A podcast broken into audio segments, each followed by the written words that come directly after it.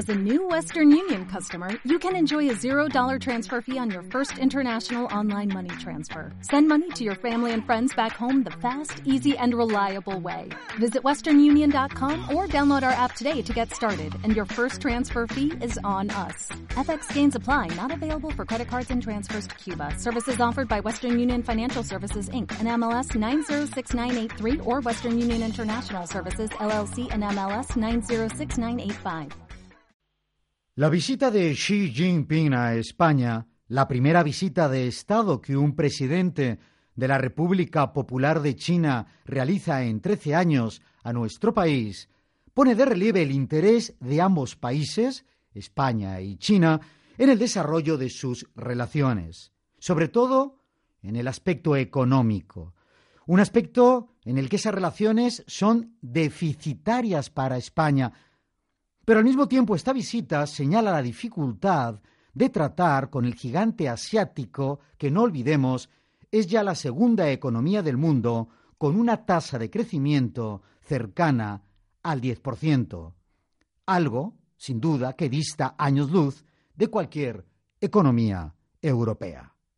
El presidente chino ha sido recibido en Madrid con los máximos honores, obviando la situación de los derechos humanos y las libertades en su país, así como el esperpéntico caso a reseñar de retirar de la Puerta del Sol madrileña a Winnie the Pooh, por lo que podría significar para ese encuentro con Xi Jinping. La otra cara del viaje presidencial ha sido la negativa del Gobierno de España a sumarse a la nueva ruta de la seda, el colosal plan de infraestructuras ferroviarias y marítimas con el que Beijing aspira a conectarse con las demás economías del mundo y a la que ya se han sumado 90 países.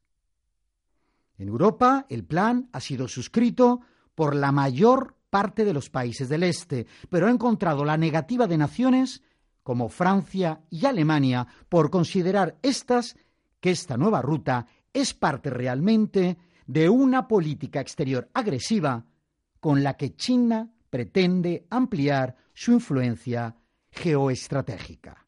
Esta negativa, a la que ahora se suma España, es un elemento de discordia en el seno de la Unión Europea, mientras la guerra comercial entre el país oriental y Estados Unidos se encona.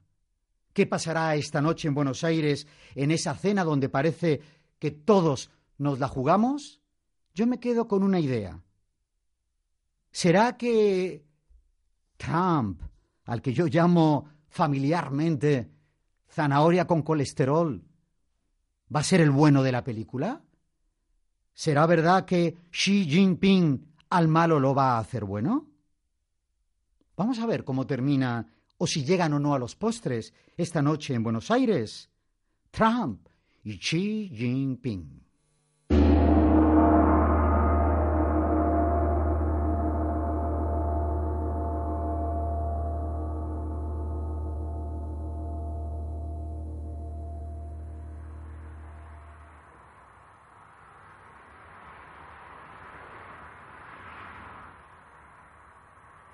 I knew you'd come.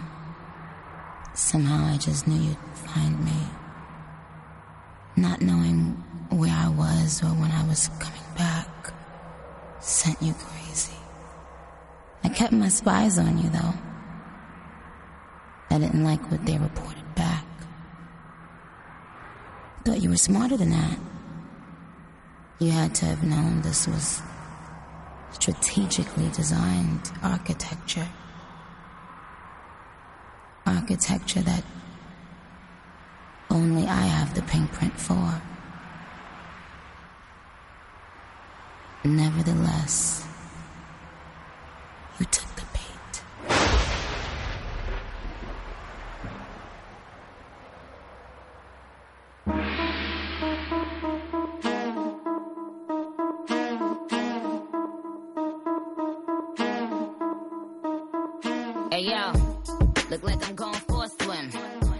creo que lo primero que tenemos que asumir es que estamos ya en un mundo postoccidental, en el sentido de que el centro de gravedad del planeta está ya muy lejos de, Occidente.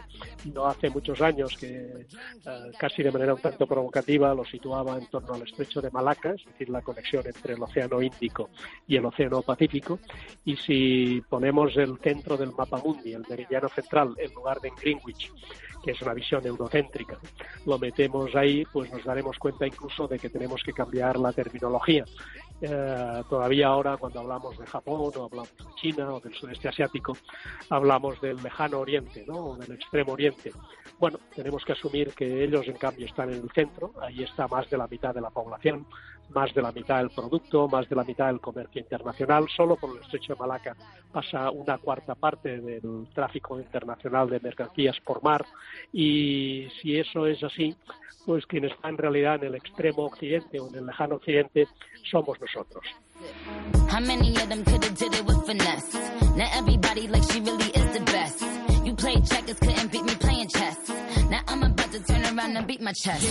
China, que ha dejado de ser, como ha sido durante milenios, una potencia terrestre para convertirse en una potencia naval y en una potencia en el espacio, que son las dos condiciones que necesita cualquier potencia para ser verdaderamente global, y eso es lo que quiere hacer China.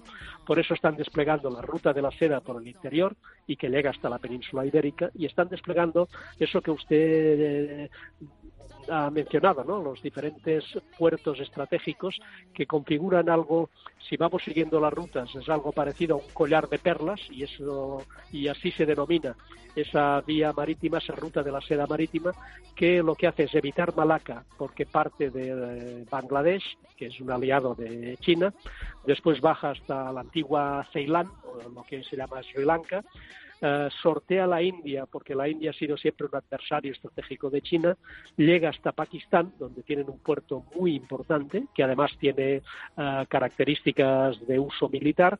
Luego han instalado una base militar enorme más grande que la más grande que tienen los norteamericanos en África, en Djibouti, en el estrecho de Bab el Mandeb, que es la conexión del Mar Rojo con el Índico y por lo tanto a través del canal de Suez con el Mediterráneo. Y termino han comprado el puerto del Pireo, que es el puerto de Atenas, y por lo tanto estamos viendo una salida de mercancías desde China evitando el estrecho de Malaca que llega nada menos que hasta Europa, ¿no? Y a mí es, todo eso me parece de una trascendencia extraordinaria.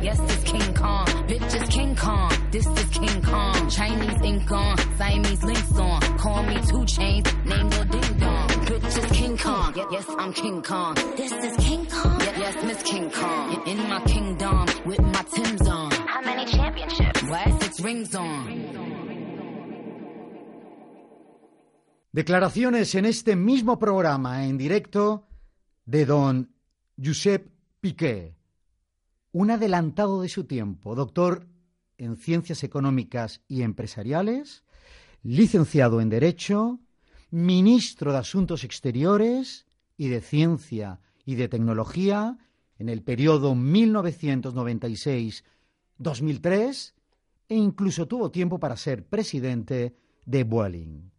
Josep Piqué y su Biblia, que todos deberíamos leer para saber qué se nos viene encima. El título de su libro, El mundo ¿Qué nos viene?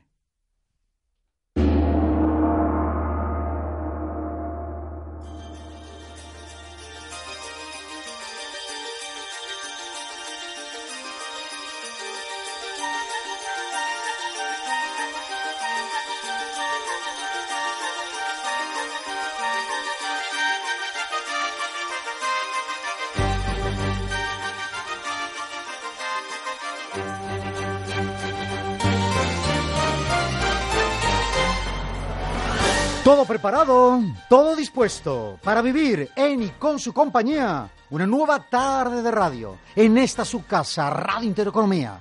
en este su programa de primera.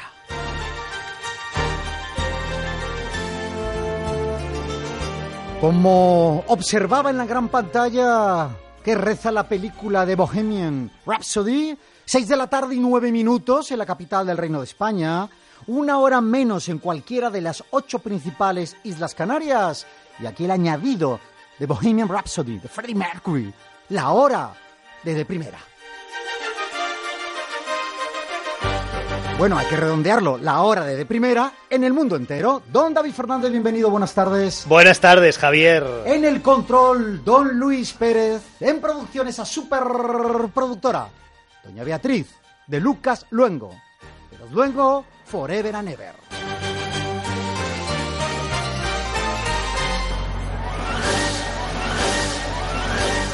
Comenzamos.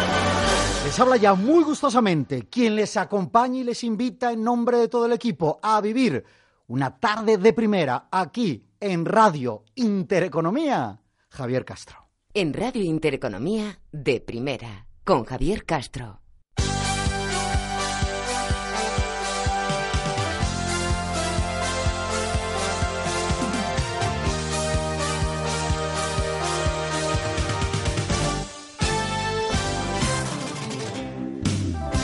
Muchos contenidos, muchos invitados. Doña Beatriz de Lucas Longo, bienvenida, buenas tardes. Muy buenas tardes, Javier. Muy buenas tardes, David. Mangos y guayabas para todos tengo esta tarde de sábado. Hoy vamos a remitir ya enseguida a nuestras amigas y amigos del mundo entero que nos estén siguiendo a través de internet o a través de la radio a nuestro Facebook Live.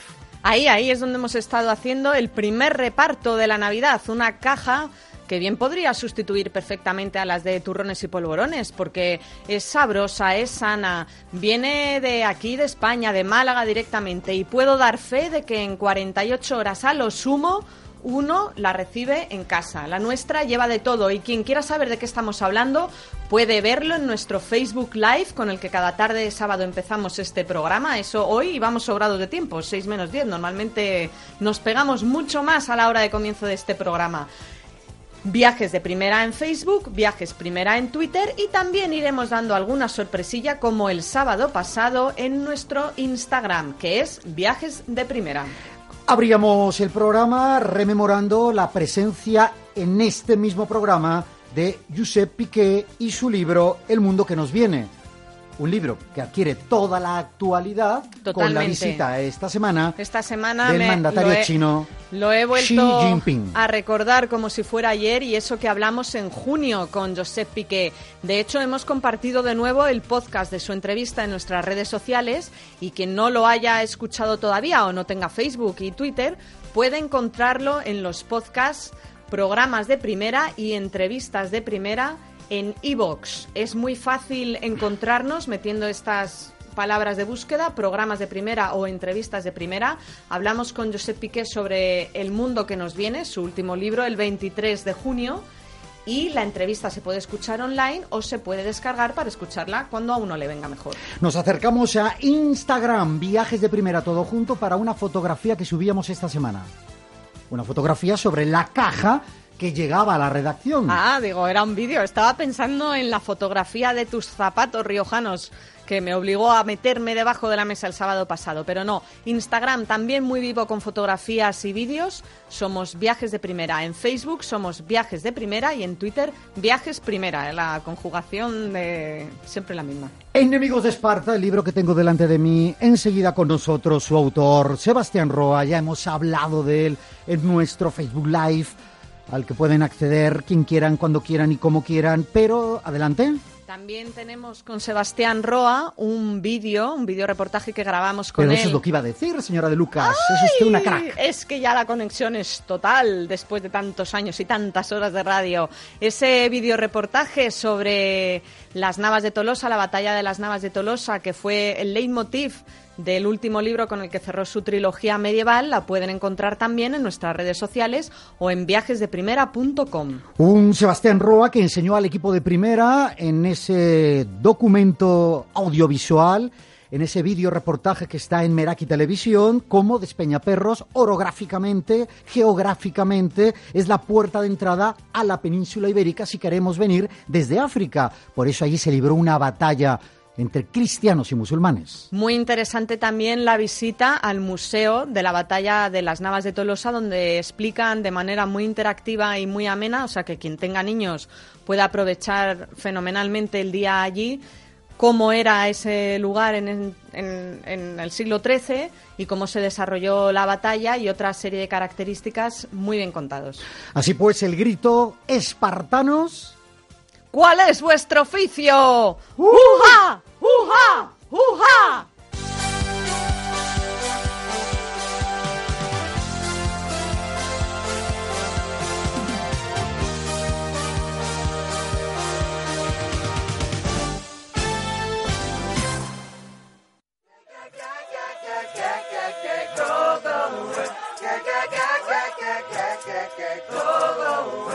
Apostamos por él en cuanto la redacción de este programa lo visualizó. Ya han pasado meses.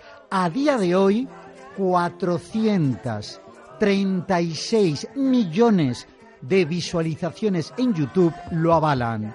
Ya saben de quién les hablo. De Charles Gambino y su Esto es América. This is America. Tendencia, contrastes, seres humanos menos respetados que las propias armas con las que mueren. Gospel, trap, rap. Childish Gambino, This is America. This is America. Don't catch you slipping now. Don't catch you slipping now. Look what I'm whipping now. This is America. Don't catch you slipping now. Don't catch you slipping now. Un videoclip que fue tendencia. Nosotros apostamos por él por cómo suma contrastes de manera vertiginosa, donde la muerte da paso a la canción, donde los niños a las armas, donde, repito, las armas se veneran más que los seres humanos, se encargó de la dirección de este videoclip el director de cine japonés Hiro Murai. Hay un cameo, el de Saza, que después en sus redes pide que se vea el vídeo, con lo cual poco a poco se convirtió este videoclip en una auténtica tendencia, trending topic en su momento. Su autor, Charles Gambino, bautizado como Donald Glover, fue preguntado por qué pretendía con ese videoclip. ¿Defender a la raza negra oprimida en Estados Unidos? Hablar de la esclavitud injusta que su raza allí ha vivido y sigue viviendo? Curiosa la respuesta de Donald Glover. Yo solo quería hacer una buena canción. El resto ha venido por añadidura. Y el resto se llama, por ejemplo, 436 millones de visualizaciones a día de hoy en YouTube. Charles Gambino, This is America. Hundred bands, hundred bands, hundred bands. Contraband, contraband, contraband, contraband. I got the plug on who a hawker. Whoa, they gonna find you like Paco. Blah.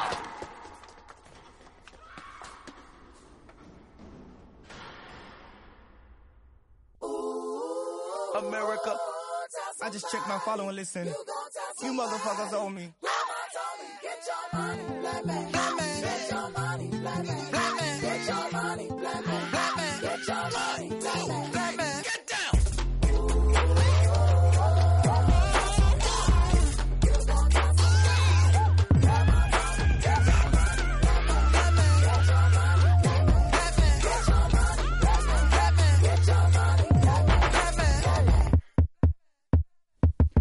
Don Sebastián Roa, caballero, caballerete, bienvenido, muy buenas tardes. Muy buenas tardes, Javier, ¿qué tal? ¿Qué tal, Sebastián? ¿Cómo estamos? Pues bien, aquí esperando que me, que me llaméis para hablar con vosotros, que tenía muchas ganas. Yo también, nos abandonaste allí con tu cultura y tu sabiduría en Despeñaperros.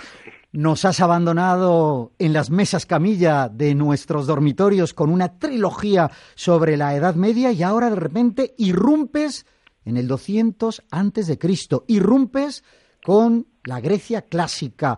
¿Ha sido fácil pasar de la Edad Media a la Grecia clásica, Sebastián?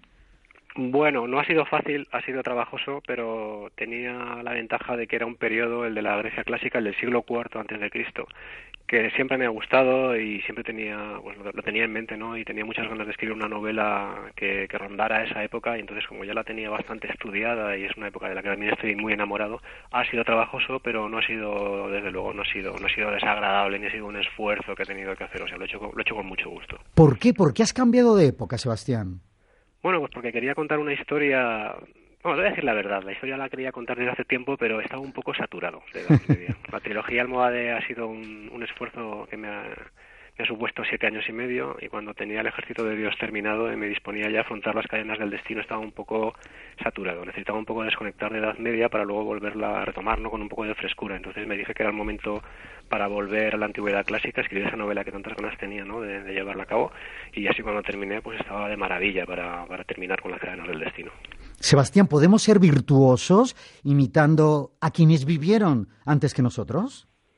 Yo creo que sí, yo creo que los mejores modelos que, tenemos ¿no? para imitar, pues precisamente los podemos encontrar no solo en la antigüedad clásica, ¿no? pero también, y desde luego en Grecia, que es un, son nuestros antecesores en tantas cosas, ¿no? pues eh, el mismo significado de la virtud, de la arete, lo vamos a encontrar en la Grecia clásica. Aristóteles es uno de mis favoritos de la Grecia clásica, Sebastián, sobre todo por mi amor al teatro y que él marcó lo que se conoce a día de hoy como tiempo aristotélico, cuando la obra que se desarrolla sobre el escenario siempre juega con un tiempo menor a 24 horas y prácticamente la obra está en tiempo real. A él voy a aludir para hacerte una pregunta bastante difícil. Tranquilízate en tanto en cuanto la pregunta es tuya, porque me la encontré en la página 254, cuando Aristóteles está impartiendo una lección al futuro príncipe Alejandro de Macedonia, bueno, al príncipe Alejandro de, Macedonia, y está contándoles una hazaña a uno de sus alumnos que se considera inventada. Entonces el filósofo les pregunta si importa algo que las historias de las que se supone, y ahora leo textualmente, que se puede sacar una moraleja útil, sean inventadas o reales. Te formulo la pregunta. Bueno, eh, sí, es lo que pienso yo. De hecho, la literatura no deja de ser eso, ¿no? Y la novela no deja de ser eso, ficción es invención. Toda la literatura se basa en ficciones previas. En este caso, por ejemplo, hablamos de la Ilíada, que es lo que les, lo que les habla Aristóteles a sus alumnos, ¿no? entre ellos Alejandro, y todos ellos tienen un código moral que se basa precisamente en una invención. ¿no? Los atenienses del siglo IV antes de Cristo, los chavales atenienses, lo que aprendían era esos principios ¿no? que, que, habían, que les había dado la Ilíada, la Odisea, los que les había dado Homero, ¿no? y que ellos aprendían de memoria. Y de ahí sacaban sus virtudes, su agarete, la forma de comportarse, de ser buenos ciudadanos, de, defender la ciudad. Y todo eso ha ido pasando con el tiempo hasta nosotros. Eh, resulta que todo nos viene de una ficción. Es una ficción que tiene una base real, es como la novela actual. Es una manera una manera preciosa de contar mentiras para llegar a la verdad, ¿no? Eso es en suma la verdad, en la novela es, es en suma la ficción, también la ficción cinematográfica y por supuesto también el teatro. Te hemos dado la bienvenida con un videoclip del que ya me has escuchado hablar y que seguro has visto y escuchado, This is America, de Childish eh, Gambino, que realmente su nombre real es Donald Glover. Eh, y lo he hecho porque hablo un poco de This is America, de la América de hoy, donde resulta que se venera más un arma que el individuo que se mata con la arma, por ejemplo. Y se pone en duda la actual democracia, una democracia rigida a día de hoy por Donald Trump, que está en estos momentos, a estas horas, con el cambio horario, en Buenos Aires, a punto de iniciar lo que parece que va a ser una cena histórica con el mandatario chino, Xi Jinping.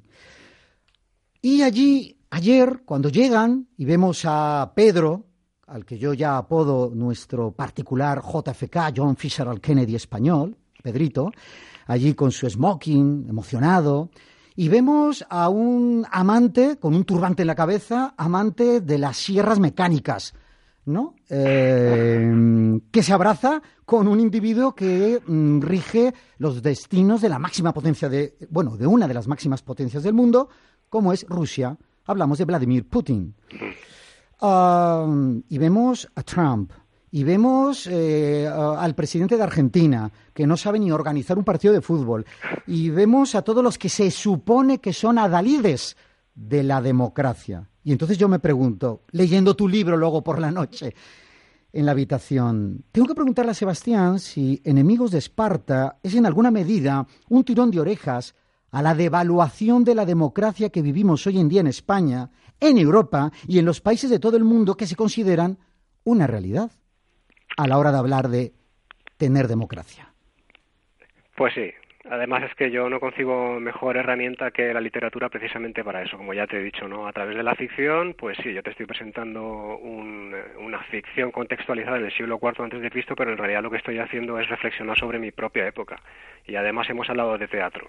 ¿Qué es eso sino teatro? Todo lo que estamos viendo. ¿Qué, qué estamos viendo? Siempre reivindicando la dignidad y luego ¿qué hacemos? Quitar a Winnie the Pooh de la Puerta del Sol son preguntas que nos podemos plantear continuamente. ¿Qué es la democracia? Le dice Platón eh, a Prómaco, ¿no? En un momento de la novela le dice, es una sucesión de tiranías. Pues sí, pues hay oligarquías que resulta que alcanzan el gobierno gracias a la democracia, que no deja de ser el mejor sistema posible, y lo aprovechan para eso, para lo que están haciendo, ¿no? Para lo que están haciendo con las sierras mecánicas o para lo que están haciendo el otro tipo del flequillo. Es una reflexión y sobre todo es, es una es una manera de tentar ¿no? al lector para que se haga preguntas, más que para que alcance respuestas, para que se haga preguntas y que vea todo eso que tú has enumerado ¿no? y, que, y que se diga, ¿realmente es eh, la democracia que nosotros queremos, la que deseamos y la que necesitamos? Pues sí, efectivamente, Javier, para eso sirve. Sebastián, ¿qué hizo la Grecia clásica en su momento y qué podemos aprender de lo que hicieron para hacerlo nosotros en esta ocasión bien? Uf, bueno, ellos eh, la verdad es que tenían los principios mucho más claros que nosotros, ¿no? Incluidos los de la democracia, que es una democracia que, que la nuestra es heredera de la suya, pero no es la misma democracia, ¿no? Eso lo tenemos muy claro. Nosotros vivimos en estados de derecho eh, y yo creo que deberíamos ser conscientes de todo ello. Los ciudadanos griegos, sobre todo los de las democracias como Atenas, eh, aprendían muy bien el ordenamiento jurídico en el que vivían. Eso es una asignatura pendiente para nosotros. Nosotros no los conocemos y por eso día a día podemos ver cómo, cómo nos hacen comulgar con ruedas de molino, ¿no? Cómo nos dicen que lo que es democracia y lo que no lo es, ¿no? Eh, lo llaman democracia y no lo es, ¿no? Es algo que hemos oído todos y que también se dice en la novela. Yo creo que deberíamos aprender de ellos eh, a tomarnos mucho más en serio nuestra ciudad, salvando las distancias, ¿no? A tomarnos mucho más en serio nuestro país, el derecho que nos rige, nuestro ordenamiento jurídico y la manera de convivir en, en armonía. Te va, David, que me está robando el libro, me dice, termínalo ya, que quiero empezar a leerlo, te va a preguntar, David.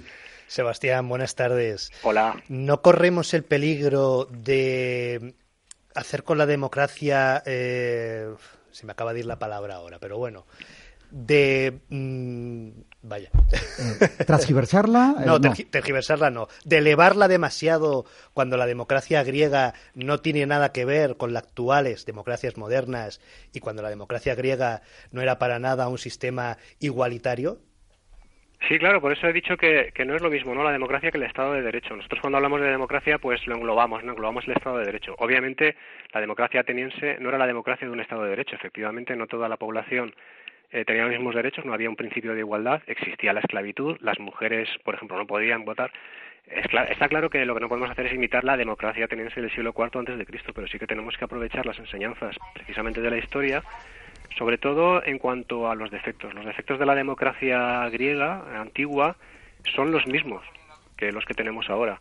Es verdad que, que no, no se puede comparar. No podemos sublimar la democracia antigua la nuestra, la que tenemos ahora englobada en un Estado de Derecho, sí es la buena, pero eso no quiere decir que tengamos que cerrar los ojos y, despreciarla. Yo creo que sí que podemos aprender mucho de ella, siempre teniendo sentido común, por supuesto. Idealizar, elevar a la máxima potencia, tal vez David será la palabra exacta para la pregunta con Sebastián. Te robo, mm, Sebastián, otra idea. Esta me la encuentro en la página 214 y dice que la guerra no es el choque entre hierros y fuerza bruta Sebastián, ¿qué es la guerra? La guerra, la guerra es la continuación de la política por otros medios, ¿no? Se supone. Es lo que era en la antigua Grecia y, bueno, no ha dejado de serlo nunca, ¿no?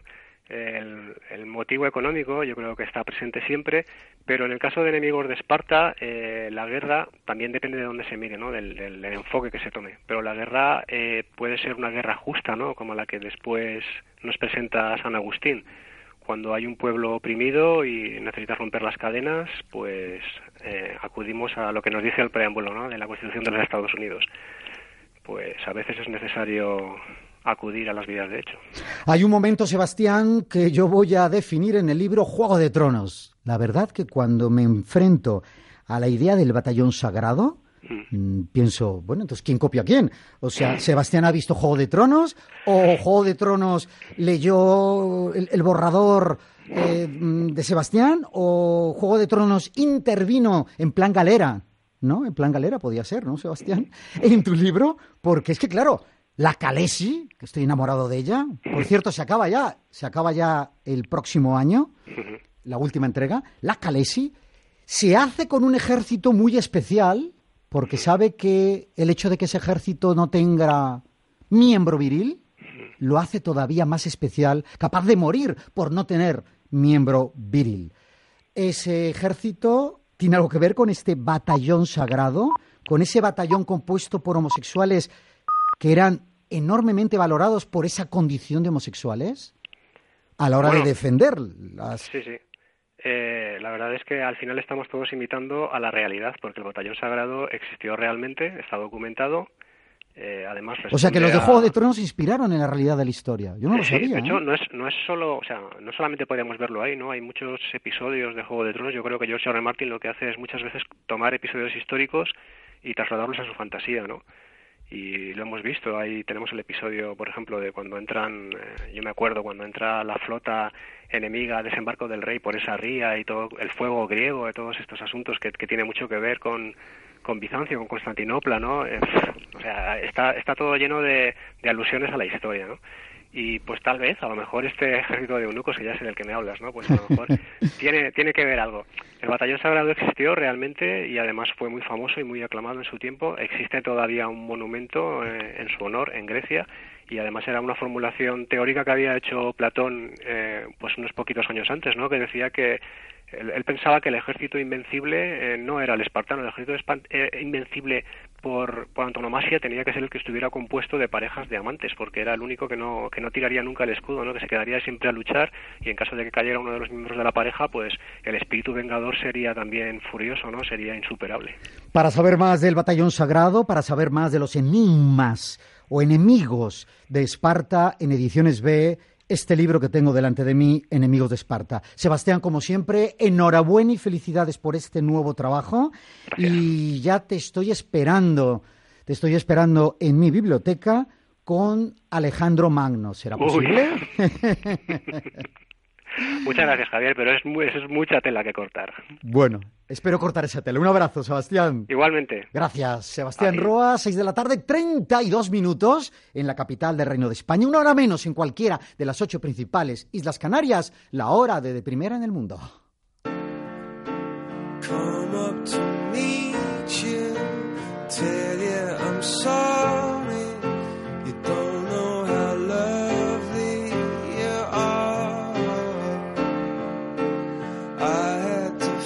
Escuchamos ahora a Coldplay con un trabajo que tiene más de 619 millones de visualizaciones.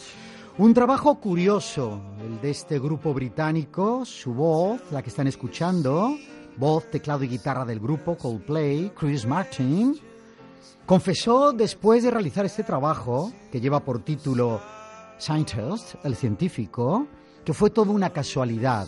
Se encontraban trabajando sobre un álbum a rush of blood to the head, una oleada de sangre en la cabeza, y no le llegaba a completar.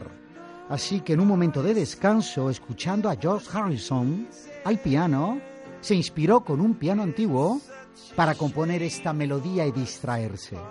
A la postre, se convirtió en el mejor tema de ese segundo álbum, siendo el segundo corte llevando por título Scientist, el científico.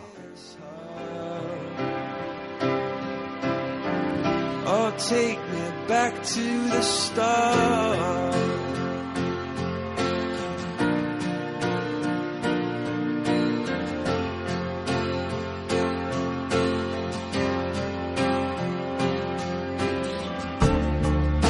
Todo comenzó con aquella celebérrima Yellow, donde les compararon allá por el año 1996 en cuanto a grupos de rock alternativo con los mismísimos Oasis U2 o Travis. Coldplay, Scientist, el científico, un científico que pide perdón al amor de su vida por distraerse con las estrellas y no amarla como se merece.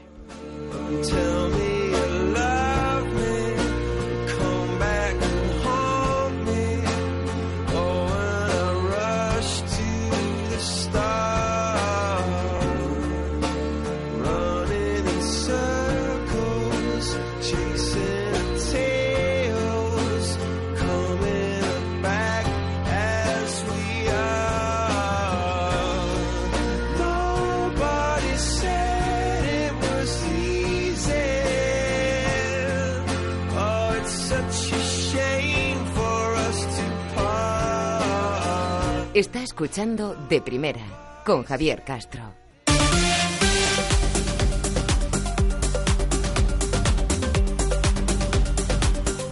Tiempo ya para visitar nuestra redacción favorita cuando de lo que se trata es de buscar la mejor revista web en la que la información de nuestro sector, el de la hotelería y la restauración, de forma palpitante se da cita a cada minuto. Revista 80 con número días.es. Y lo hacemos con su director, compañero y amigo y colaborador de este programa, don David Fernández. David, hoy tema de actualidad. Buenas tardes, Javier. Hoy hemos traído a César Gutiérrez presidente de la Federación Empresarial de Asociaciones Territoriales de Agencias de Viajes de España, para que nos hable de un tema candente, de una tormenta perfecta que se ha desatado en el sector de las agencias de viajes, de las garantías. César, buenas tardes. Muy buenas tardes. Vamos a ver, desde diciembre las agencias de viajes de Madrid, pero también la de las mayorías de comunidades autónomas, deberán contar con una garantía mínima de 100.000 euros. ¿Qué es esta garantía? ¿Qué cubre esta garantía, César? Vale, esta garantía, Madrid ha sido la, comunidad número 11 que ha introducido este cambio normativo. Eh, si, recordáis anteriormente, la agencia de viajes tenía una garantía si eran minoristas de 60.000 euros, si eran mayoristas de 120.000 y si son de y si eran mayoristas minoristas de 180.000. Hipotéticamente, lo que cubre esta garantía es la protección al viajero, aquellos que han realizado un viaje combinado y lo han contratado a través de una agencia de viajes. Entonces, eh, ha habido un pequeño cambio sobre, sobre el importe y, sobre todo, la fórmula de cálculo de esta garantía. Además, yo que me he leído el decreto de la Comunidad de Madrid eh, para estar enterado de este nuevo cambio normativo, he visto que también eh, hay la posibilidad de establecer una garantía colectiva de hasta, bueno, de como mínimo 2,5 millones, pero esto sería a través de las asociaciones, ¿verdad? Con, eh, con representación, sí. Vamos a ver, aquí lo que se, es un, este texto que utiliza la Comunidad de Madrid es un borrador que se hizo hace un año y medio, dos, en, una reunión que se hace de directores generales de turismo de todas las comunidades autónomas de España. Entonces llegó un acuerdo, más o menos, en que la mayoría de las comunidades iban a adoptar este, este mismo texto. Entonces daban tres opciones a las agencias de viajes para poder cumplir con esta garantía aval sobre, la, sobre las agencias de viajes. Una es, como acabas de comentar, que haya un fondo común de 2,5 millones de euros que, que tengan las asociaciones de agencias de viajes. Esto es prácticamente imposible. En, no, hay ningún, no hay ningún sector en España en el que se pueda hacer este tipo, en que haya un fondo de este tipo. La otra segunda fórmula que estaban dando es mm, poner un aval por el importe del 5% del volumen de negocios que tengas en viajes combinados. Y la otra opción, y con un mínimo de 100.000, ¿eh? el primer año de 100.000 y si no llegas a 100.000 euros tienes que poner un mínimo 100.000. Y la tercera, la tercera mm, fórmula es eh, cada viaje combinado que realice una agencia de viajes asegurarlo por individualmente. Perdona, César, a ver si he entendido bien. Aquellas agencias de viajes, entiendo también que esto afecta a los grupos que gestionan agencias de viajes, como los mayores grupos que tenemos en España, por ejemplo, Alcón, etcétera, ¿no? Eso es. Tienen que tener una garantía por el 5% de su cifra de negocios, de su facturación anual. Es que eso es un dineral. Eso es un dineral. Vamos a ver, eh, esto va a ser por comunidades autónomas. Estamos hablando de Madrid, que ha entrado en vigor hace 15 días. Eh, por ejemplo, hay grandes grupos, la mayoría de los grandes grupos están en, Baleares. Estamos hablando, pues podemos hablar de Barcelona, Globalia, Soltour, las grandes mayoristas. Como tú dices, un 5%, un 5 del volumen de negocios en viajes combinados es una auténtica, bueno, es muchísimo dinero, mucho más del que estaban acostumbrados a poner. Si a esto le unes que todavía no ha quedado claro porque eh, la directiva de viajes combinados, la que podemos decir va a entrar ahora en vigor, se está tramitando en el Congreso de los Diputados. Con lo cual, esto que ha hecho Madrid ahora, lo que han hecho las 11 comunidades autónomas, podemos decir que dentro de seis meses va a haber que cambiarlo. Nosotros dijimos que no lo cambies ahora porque no sirve para nada. Entonces, esto es mm, lo único que están consiguiendo la Comunidad de Madrid en este momento y otras comunidades es que las agencias de viaje nos estemos volviendo locas para hacer lo que nos han comentado y de aquí a seis meses tendremos que hacer otra cosa porque la directiva de combinados se ha cambiado y en el Congreso de los Diputados están justamente con la tramitación ahora. ¿Qué va a ocurrir? Si no conseguimos cambiar la nueva tramitación, este 5% que estamos hablando es tanto para las agencias de viajes organizadoras, mayoristas, como las minoristas. Nos vamos a grandes grupos y quería decir, por ejemplo, eh, grandes, eh, grandes eh, imaginemos, por ejemplo, globales de lo más famoso, pues Travel Plan y Alcon Viajes, deberían garantizar los mismos viajes dos veces. Una auténtica locura y una ineficacia, una aberración, pero es donde nos estamos moviendo. Estamos, nos estamos moviendo una auténtica inseguridad jurídica, porque date cuenta que este nuevo cambio normativo se está realizando sobre una normativa, una directiva que ya está pospuesta, que está derogada es una auténtica locura, pero se está haciendo lo mismo. Entre tú y yo, eh, con este Estado delincuente que está especializado en delinquir a través de las iniciativas legislativas y proyectos legislativos, no me extraña que se vaya a dar este sinsentido. Desde el punto de vista de las agencias de viajes, estas garantías, claro, suponen un coste que puede poner en peligro su negocio. Eh, ¿Podrán afrontarla las pequeñas agencias de viajes? Vamos a ver, eh, aquí existe un problema muy grave y es que la gente no es consciente, los propios legisladores, incluso parte del sector no es consciente del problema que va a existir. Ya ha habido eh, aseguradoras que estaban dando este tipo de seguros que se han retirado del mercado. Ha habido varias aseguradoras, como Crédito de Caución, podemos decir Berkeley, podemos hablar de, de que este tipo de seguros de caución que daban hasta hace dos meses han dicho que no renuevan. ¿Por qué? Porque ya han visto que hay muchos problemas. Y otra serie de aseguradoras que van a aprobar durante un año, con unos importes parecidos a los que había. ¿Pero qué quiere decir esto? Que si dentro de un año ven que no se puede hacer, van a empezar a subir mucho este tipo de seguros. Y como tú dices, se van a poner, ya no solamente las pequeñas, se va a poner eh, en peligro su viabilidad, sino incluso de las que son también más grandes. Hablamos de un 5% del volumen de negocios. Aquí no estamos hablando de pecata minuta, y eso es un aval. Eso es un seguro de caución que es muy interesante conocer.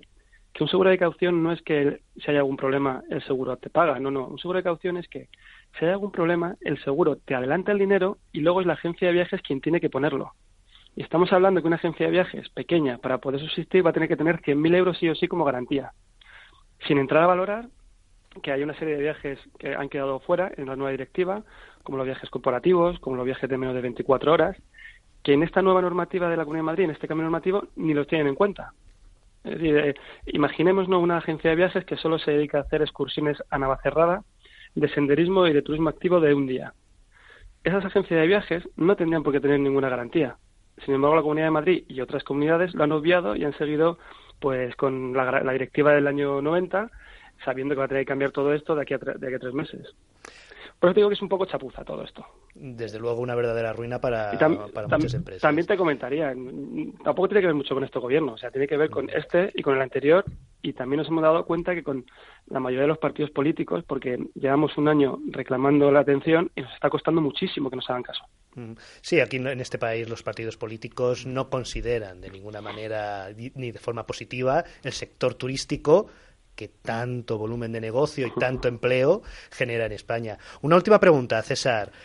Claro, entiendo que con estos costes las agencias de viajes tendrán que trasladarlos de alguna manera a los clientes y esto elevará el precio de los viajes. Por supuesto, nosotros hemos hecho un, pequeño, un estudio que además viene de, la Comisión Europea al hacer la, nueva directiva, hizo un estudio de qué, qué podía suponer esta, este nuevo cambio normativo y que las agencias de viajes tuvieran que tener tipo de seguros y se estimó que serían unos 11, 11 euros por cada viaje combinado. Haciendo un pequeño cálculo sobre los viajes combinados que realizan en España, iba a suponer 165 millones de euros. Y como es lógico, las agencias de viajes, sobre todo las pequeñas, tendrán que repercutirlo al cliente, con lo cual al final va a ser el cliente el que vaya a pagarlo. César Gutiérrez, presidente de la Federación Empresarial de Asociaciones Territoriales de Agencias de Viajes, muchas gracias. Muchísimas gracias a vosotros. Hasta otro día. Buenas tardes. Más en la redacción de Revista 80 con número días.es. David, gracias. Muchas gracias, Javier.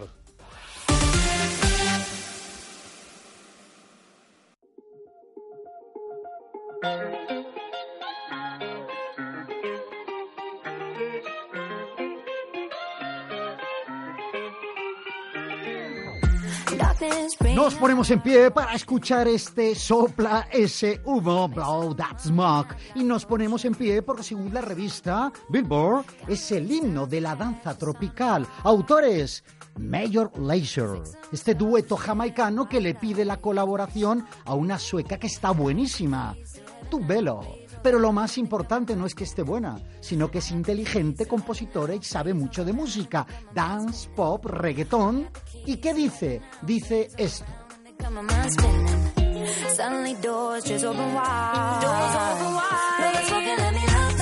Les dice a Major Lazer, esta música es aburridísima. Y ellos dicen, pero si ya la hemos terminado, tu velo, sueca, ¿qué hacemos? Y dice, tengo una idea. ¿Por qué no elevamos a 10 pulsaciones por minuto sobre el ritmo original? Lo hicieron y el resultado, himno a la danza tropical, danza, house, techno, música electrónica. Major Lazer, los favoritos de la adolescencia de Don Luis Pérez y la sueca Tubelo.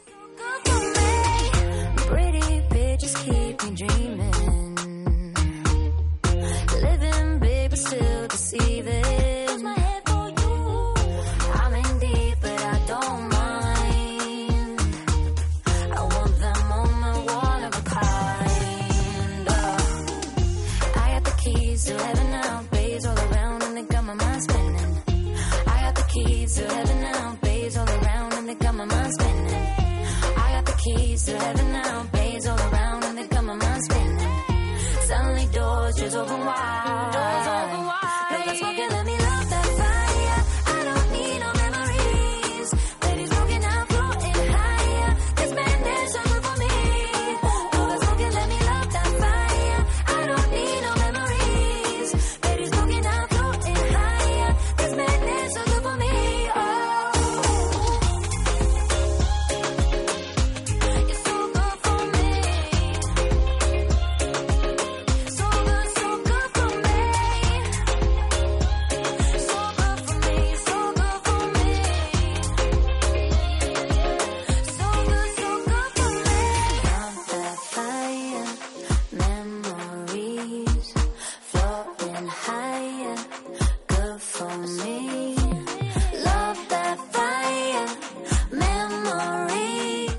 escuchando De Primera con Javier Castro. Enseguida nos vamos al campo, al campo malagueño con Antonio Toré, con Nono. Rico, qué rico. Qué rico, ¿verdad? Qué rico, qué rico, qué rico. Bueno, ¿y qué más tenemos aparte de rico, rico, rico? Pues para irnos al campo vamos a hacerlo escuchando nuestros podcasts. Esta semana, Javier, se conocía que el Comité Olímpico Español va a premiar a los mejores deportistas de 2018 y escuchando la noticia yo decía, manda huevos. Manda granadas. Manda guayabas. Dos de ellos han estado aquí en De Primera, han sido nuestros invitados de Primera este año. Uno, Sandra Sanz, Sandra Sánchez, la mejor karateca del mundo, a la que entrevistamos a principios de año y a la que seguimos cuando revalidó el título en los campeonatos de en Madrid. directo, aquí. Y otro, Regino Hernández, el hombre que quería darnos esquinazo y sonaba eco y no tenía cobertura en su casa. Pero finalmente conseguimos también hablar con él a principios de año cuando se marcó para España ese bronce olímpico en snowboard en Ping Pong Yang. Pues esos podcasts están ahí. ¿Ping Pong Yang? La capital de Corea del Sur. Ah, creía que, lo, creía que lo del ping-pong era porque los coreanos en el ping-pong son unos cracks. También, también. Pimpollo, pero no. Podcast, invitados de primera que siguen dando titulares, que siguen siendo actualidad, porque nosotros seguimos la tendencia y muchas veces nos hemos adelantado a lo largo de a- del año. Y no tengo abuela, como podéis comprobar. Pero quien quiera comprobar que no estoy inventándome nada, puede ir a buscar entrevistas. Me están saboteando. Entrevistas de primera o programas de primera en los podcasts de iVoox. Y ahí están todos ellos. Me quedo con la espinita de haber hablado con Javier Fernández y espero hacerlo, no sé si aquí o en otro lugar, antes de que oficialmente se retire del patinaje artístico, porque es otra de las noticias deportivas de esta semana. ¿Algo más que destacar antes de irnos al campo? que nos vamos a ir enseguida a buscar esos mangos y guayabas. Es que bueno, que aguacates, eh, granadas, eh, mangos, Estoy viendo la caja mm, papaya. Le vamos a poner a Beatriz una tienda para que venda el surtidito de primera. Esto es como las cajas de galletitas. Surtidito, ¿no? Surtidito.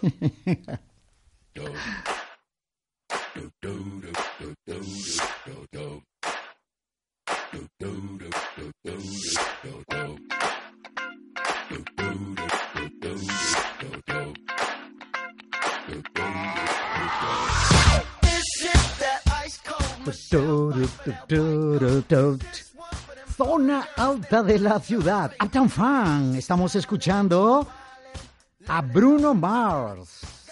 El trabajo del compositor británico y DJ Mark Ronson corría el año 2014 y en la zona alta de la ciudad estaban las chicas más guapas del mundo a las que le pide que le silben, que le canten a lo largo de la canción. Uptown Funk tiene récords alucinantes. Por ejemplo, este, a día de hoy, 3.300 millones de visualizaciones en YouTube.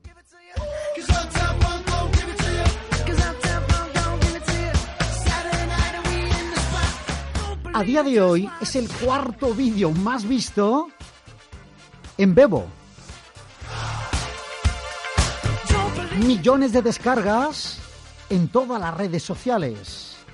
Vemos al grupo de Hooligans, un cameo del propio Mark Ronson. Vemos a Bruno Mars.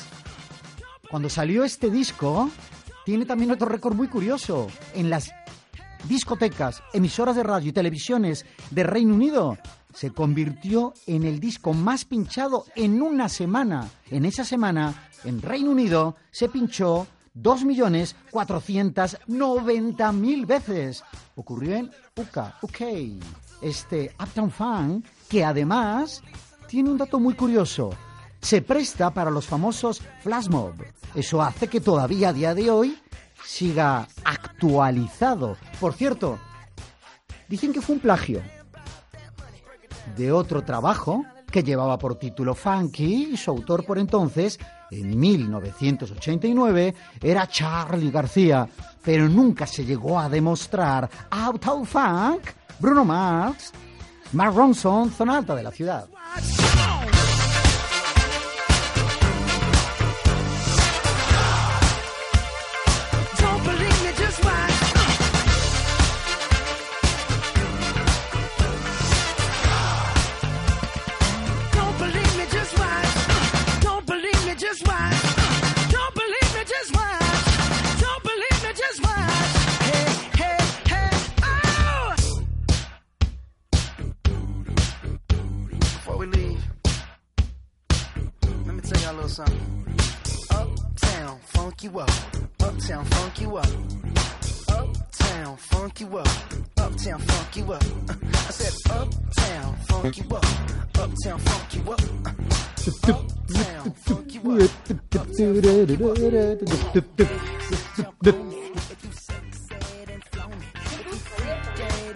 ¿Tú?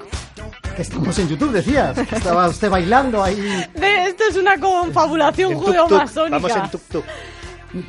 YouTube, nuestro canal de Vídeos en YouTube, videoreportajes siempre interesantes, periodismo del siglo XXI.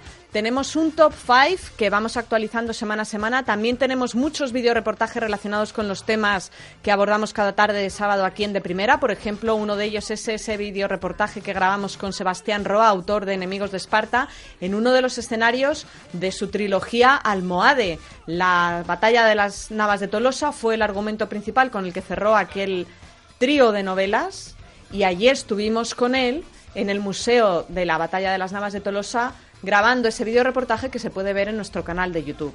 Viajes de primera. Viajes de primera y entre los cinco vídeos más vistos del canal de YouTube, Sodoma y Gomorra, que no es que sea eso este programa. El submarino Siroco, Agricultura en el desierto, Esenios y manuscritos y Masada.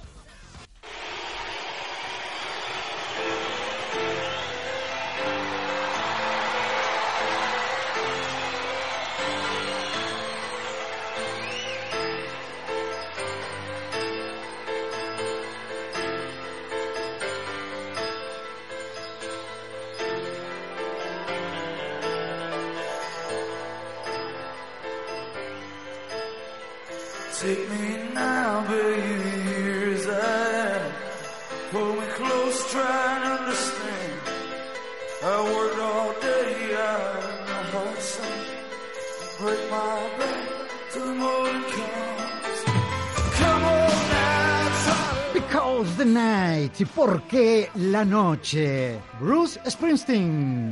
The Boss, el jefe. Pero Javier, ¿por qué? ¿Por qué un directo? ¿Por qué no algo más limpio? ¿Por qué no algo con aplausos fuera de off the record? Pues muy sencillo, no existe ninguna grabación de este temazo hecho en unos estudios. Because the Night, ¿por qué la noche? La escribe en una noche inspirada Bruce Springsteen para su queridísima amiga, poeta, cantante estadounidense Patti Smith.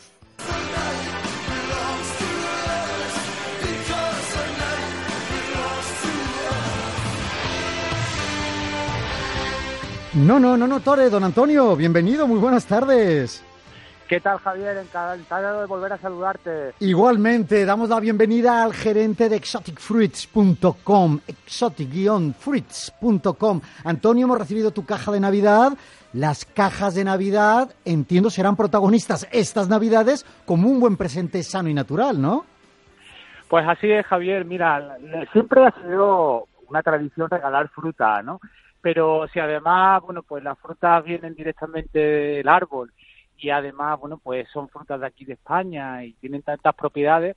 Oye, pues más allá del jamón y del vino, pues sigue siendo un presente que se agradece mucho.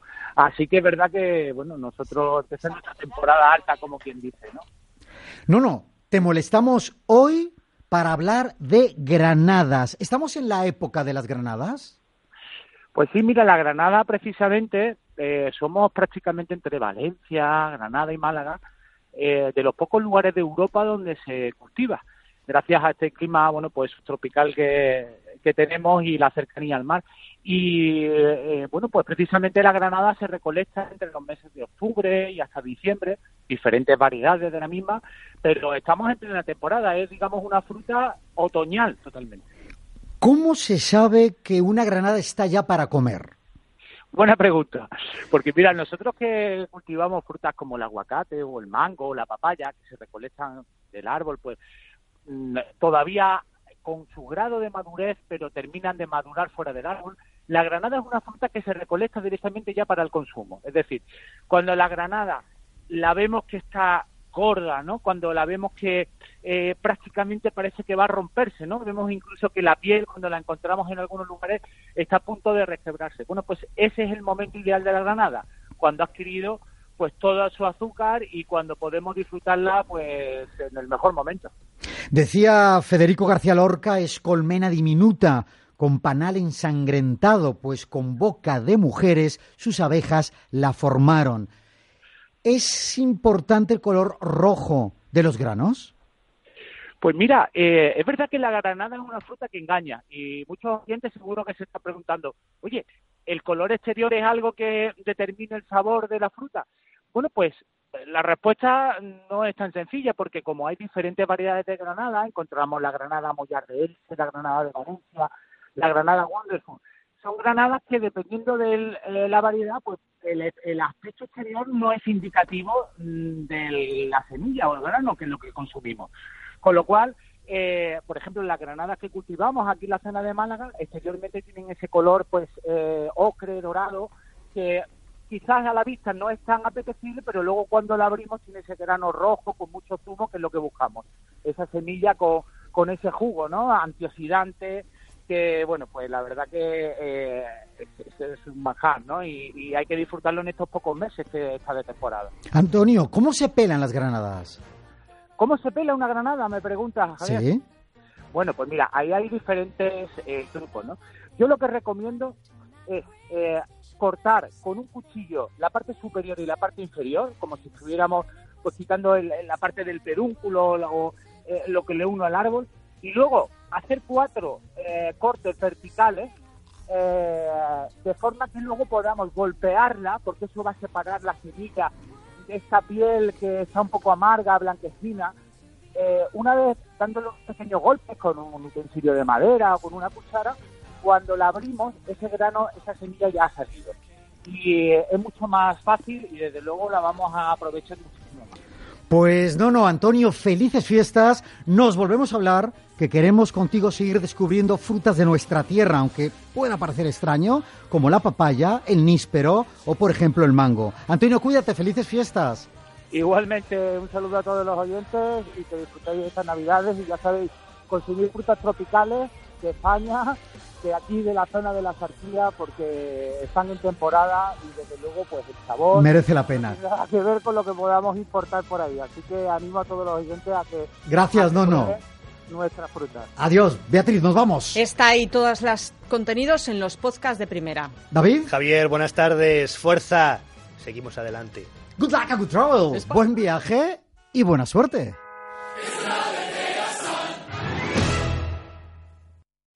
O'Reilly Auto Parts puede ayudarte a encontrar un taller mecánico cerca de ti. Para más información, llama a tu tienda O'Reilly Auto Parts o visita oreillyauto.com.